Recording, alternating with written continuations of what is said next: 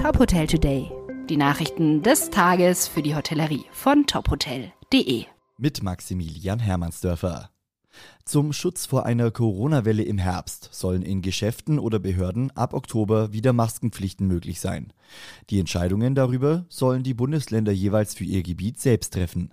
Das sieht ein Entwurf für das Infektionsschutzgesetz vor, den Bundesgesundheitsminister Karl Lauterbach und Bundesjustizminister Marco Buschmann gemeinsam vorstellten. Demnach soll eine Maskenpflicht auch in Restaurants sowie bei Kultur- und Sportveranstaltungen möglich sein. Jedoch soll es Ausnahmen für frisch getestete, frisch geimpfte oder frisch genesene Menschen geben. Für den Fall, dass die Corona-Situation außer Kontrolle gerät, bekommen die Länder Möglichkeiten für schärfere Regeln. So könnte eine Maskenpflicht bei Außenveranstaltungen oder Personenobergrenzen im öffentlichen Raum eingeführt werden.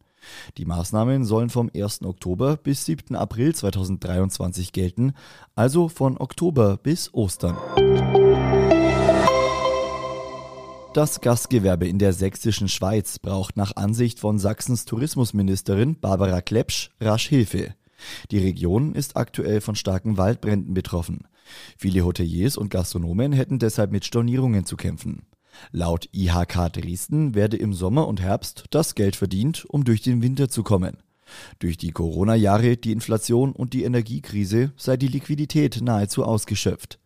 Klepsch sagt, es brauche keine Kredite, sondern schnelle Liquidität. Wichtig sei außerdem ein erleichterter Zugang zum Kurzarbeitergeld und dessen Aufstockung wie in der Pandemie.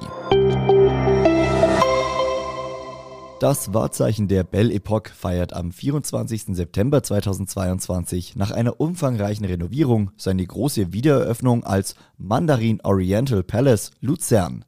Das Hotel liegt direkt am Ufer des Vierwaldstätter Sees, nur einen Steinwurf von der Altstadt entfernt und mit einer spektakulären Aussicht auf die Schweizer Alpen. Das Haus aus dem Jahre 1906 verfügt über 136 Gästezimmer, darunter 48 Suiten. Highlights der Erneuerungen sind die zwei Dachterrassen-Panoramasuiten mit 360 Grad Aussicht auf den See und die Berge sowie die luxuriöse Präsidentensuite mit 133 Quadratmeter. Weitere Nachrichten aus der Hotelbranche finden Sie immer auf tophotel.de.